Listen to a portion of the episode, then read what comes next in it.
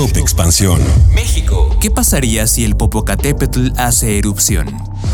Tecnología. Búsquedas, publicaciones, música y películas. Hablemos de todo lo que pasa en cada minuto en Internet. Yo soy Mike Santaolalla y sean ustedes bienvenidos a este Top Expansión. Top Expansión. El Popocatépetl es uno de los volcanes más activos de México. Los 25 millones de personas que habitan a menos de 100 kilómetros del cráter lo convierten en uno de los volcanes más peligrosos del planeta. Después de 70 años de inactividad se notó un incremento en la actividad fumarólica del volcán, que reinició su actividad el 21 de diciembre de 1994. En los últimos años ha tenido etapas efusivas y explosivas asociadas con el crecimiento y destrucción de domos de lava en el interior del cráter, y sus cenizas han alcanzado las ciudades de Puebla, México y poblaciones incluso más distantes como Querétaro y Veracruz. La última erupción importante, ocurrió el 18 y 19 de diciembre del 2000. De acuerdo con los informes de protección civil, la tarde del 18 el volcán entró en erupción al arrojar una gran cantidad de piedras incandescentes que alcanzaron hasta un metro de diámetro, lo que provocó la evacuación de miles de personas en el estado de Puebla. La evacuación preventiva de sus habitantes comenzó la noche del 15 de diciembre, abarcando un radio de 13 kilómetros alrededor del volcán con cerca de 41 mil personas desalojadas. ¿Y qué lugares afectaría si hace ahora erupción en semáforo rojo. En 2019, el Instituto de Geofísica de la Universidad Nacional Autónoma de México diseñó un mapa de riesgos que documenta las zonas afectadas con la lava, los flujos piroclásticos, ceniza y corrientes de lodo. Y las entidades más afectadas por el material incandescente e incluso por derrumbes serían Puebla, Morelos, Estado de México, entidades que se encuentran en las inmediaciones del Popocatépetl, pero también se esperaría la caída de ceniza en la Ciudad de México y Tlaxcala. La lava, elemento balísticos, flujos piroclásticos y lahares, conocidos como corrientes de lodo, son materiales volcánicos que caerán en Tochimilco, Atlisco, Tianguismanalco y San Nicolás de los Ranchos ubicados en Puebla, en Tetela del Volcán Morelos y Atlautla, Estado de México. También se esperarían corrientes de lodo y escombro volcánico en Amecameca, Ozumba y Ecatzingo de Hidalgo, también en el Estado de México. Por otro lado, la erupción del Popo provocaría avalanchas en las comunidades de Huehuetán, El Chico, Atencingo, Chihuahua, Jaltianguis, Tepeojuma, entre otros. Con información de Joseph Rodríguez.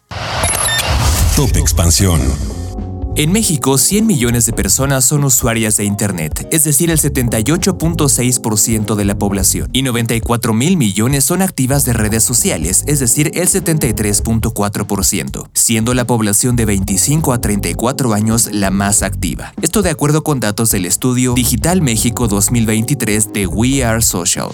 Las redes sociales en un minuto. El proveedor de soluciones de marketing Digital Local IQ reveló algunas estadísticas de lo que hacen los usuarios en un minuto en Internet. Por ejemplo, en Instagram, que cuenta con 1.500 millones de usuarios a nivel global, se suben 66.000 fotos y videos cada minuto. El usuario promedio estadounidense pasa 53 minutos al día en la red social y lo que más buscan, el 81%, son productos y servicios. Por otro lado, es una de las plataformas favoritas para los negocios, pues cada minuto 140.000 usuarios entran a una página de empresas. En Facebook, que es la tercera red social más visitada del mundo con casi 3.000 millones de usuarios mensuales, cada minuto se publican 510.000 comentarios, 293.000 estados y 240.000 fotos. Además, se mandan 9 millones de mensajes a través de esta plataforma cada minuto. En Twitter, 575.000 tweets son enviados en el mismo periodo de tiempo. De acuerdo con el estudio, esta es una de las plataformas formas favoritas para los negocios, pues el 80% de los negocios B2B lo utilizan para tener un marketing más orgánico, y el 54% de la audiencia general de Estados Unidos tiene decisiones de compra basadas en lo que ven en esta plataforma.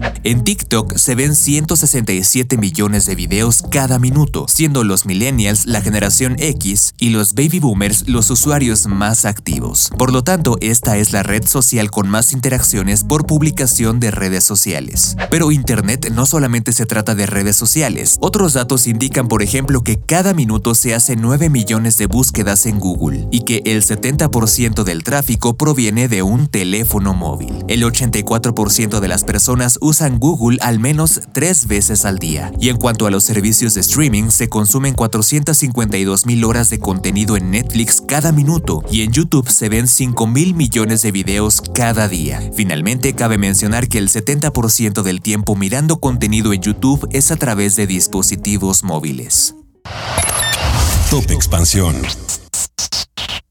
Esto fue Top Expansión, un destilado de noticias para que continúen su día bien informados.